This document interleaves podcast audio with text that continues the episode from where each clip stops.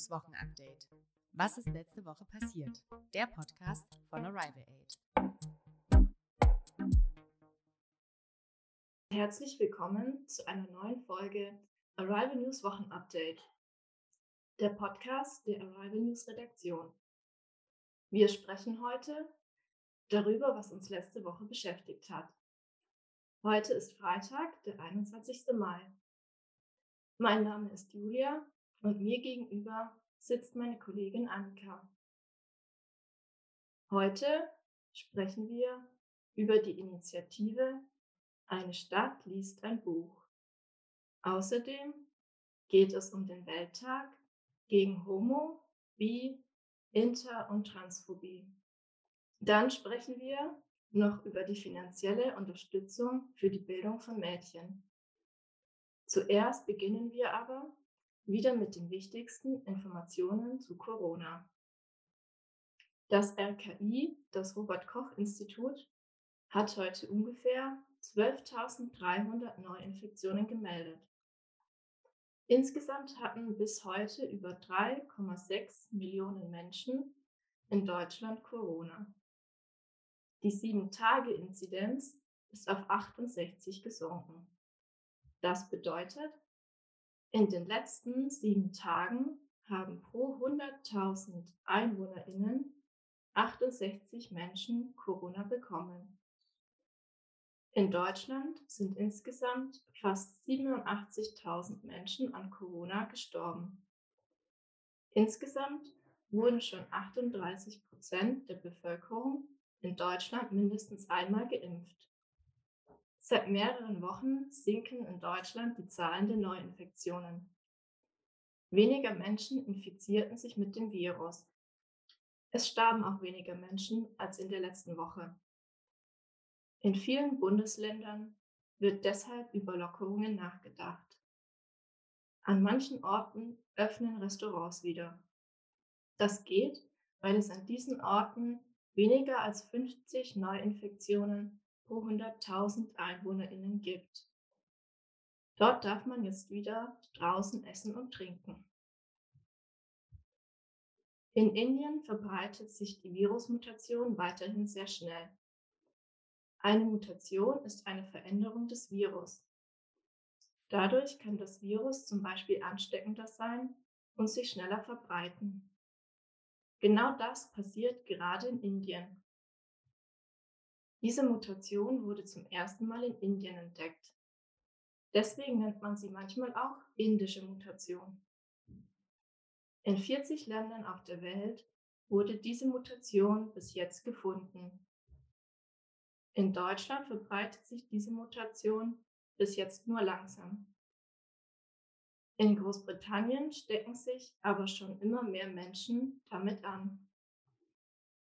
Man kann verschiedene Tests machen, um herauszufinden, ob sich eine Person mit dem Coronavirus angesteckt hat. Zum Beispiel kann man auch Hunde und ihre gute Nase nutzen. Der Test funktioniert so. Eine Person drückt ein Tuch für zwei Minuten in die Achselhöhle. Die Achselhöhle ist der Bereich unter den Armen. Dieses Tuch nimmt den Schweiß der Person auf. Dann riecht der Hund daran und kann feststellen, ob die Person Corona hat oder nicht. In einer Studie in Frankreich hat man herausgefunden, dass Hunde zu 97 Prozent richtig liegen. Nach einer Corona-Infektion haben viele Menschen Schwierigkeiten beim Atmen. In Hamburg gibt es eine neue Initiative, Dadurch lernen Menschen wieder leichter zu atmen. Die Staatsoper und das Uniklinikum arbeiten dabei zusammen. Sängerinnen helfen den Corona-Patientinnen dabei, ihr Lungenvolumen zu vergrößern. Das bedeutet, sie machen Atemübungen zusammen, die eigentlich beim Singen helfen. Diese helfen auch beim Atmen im Allgemeinen. Dadurch konnten verschiedene Patientinnen ihre Lungenkapazität um bis zu 20 Prozent erhöhen. Das heißt, Sie können jetzt viel leichter atmen als zuvor. Und nun zu anderen Meldungen. In vielen Städten in Deutschland gibt es ein tolles Angebot. Es heißt, eine Stadt liest ein Buch. BewohnerInnen einer Stadt lesen das gleiche Buch und sprechen darüber. Außerdem gibt es unterschiedliche Veranstaltungen zu dem Buch, zum Beispiel Lesungen oder Tanzabende. Dieses Programm gibt es schon seit 2010, zum Beispiel in Frankfurt am Main, Würzburg und in Regensburg. Wegen der Corona-Pandemie konnten letztes Jahr leider viele Veranstaltungen nicht stattfinden. Dieses Jahr soll es dann im Sommer so richtig losgehen. Vielleicht gibt es eine solche Initiative auch in deiner Stadt? Am 17.05. jedes Jahr ist Welttag gegen Homo, Bi, Inter und Transphobie. Immer noch werden die Grundrechte von Lesben, Schwulen, Bisexuellen und Transgender verletzt. In sechs Ländern auf der Welt steht darauf sogar die Todesstrafe. In Deutschland ist die rechtliche Gleichstellung schon weit vorangeschritten. Es gibt aber immer noch gewalttätige Übergriffe oder Hass im Internet gegen Menschen der LGBTQI-Gemeinschaft. Der Begriff LGBTQI steht für lesbisch, schwul, bisexuell, trans, queer und intersexuell. Das sind alles Beschreibungen für sexuelle Orientierungen und Formen von Identitäten. Der 17. Mai wurde aus folgendem Grund gewählt. Am 17. Mai 1990 hat die WHO, also die Weltgesundheitsorganisation, Homosexualität von der Liste psychischer Krankheiten entfernt.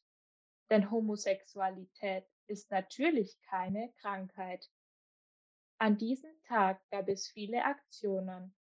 Zum Beispiel hingen an vielen Orten Regenbogenflaggen. Auf der ganzen Welt hat sich durch die Corona-Pandemie die Situation von Mädchen und jungen Frauen verschlechtert. Viele können nicht zur Schule gehen. Jetzt will die Bundesregierung die Schulbildung von Mädchen weltweit verbessern. Dafür nutzen sie 100 Millionen Euro zusätzlich. Bis 2024 sollen eine Million Mädchen dabei unterstützt werden, wieder zur Schule gehen zu können. Die Initiative She Support Her Education, also auf Deutsch Unterstütze ihre Bildung, wird unter anderem von Friedensnobelpreisträgerin Malala Yousafzai aus Pakistan unterstützt. Und am Ende noch eine weitere positive Nachricht. In der Nacht vom 20. auf den 21. Mai haben sich Israel und Palästina auf eine Waffenruhe geeinigt. Was ist dort passiert?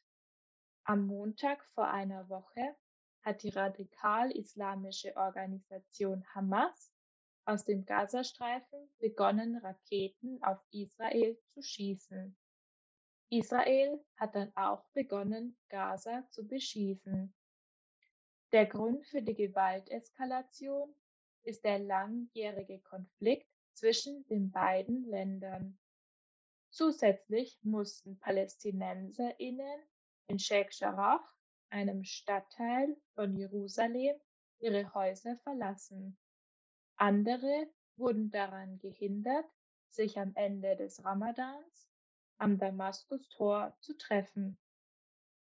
Normalerweise ist das ein zentraler Treffpunkt. Überall im Land trafen Israelis und Palästinenserinnen gewaltvoll aufeinander. Bei den Raketenangriffen starben im dicht bewohnten Gaza mindestens 230 Menschen, darunter viele Kinder. In Israel starben bei den Auseinandersetzungen zwölf Menschen. Es waren die schlimmsten Kämpfe zwischen den beiden Ländern seit 2014. Ägypten hat nun sowohl mit Israel und Palästina gesprochen und konnte vermitteln. Alle Parteien hoffen nun, dass die Waffenruhe eingehalten wird. Das war's für heute mit dem Wochenupdate in einfacher Sprache. Wir wünschen euch ein schönes Wochenende und freuen uns, wenn ihr uns nächste Woche wieder zuhört. Tschüss. Tschüss. Arrival News Wochenupdate. Was ist letzte Woche passiert? Der Podcast von Arrival Aid.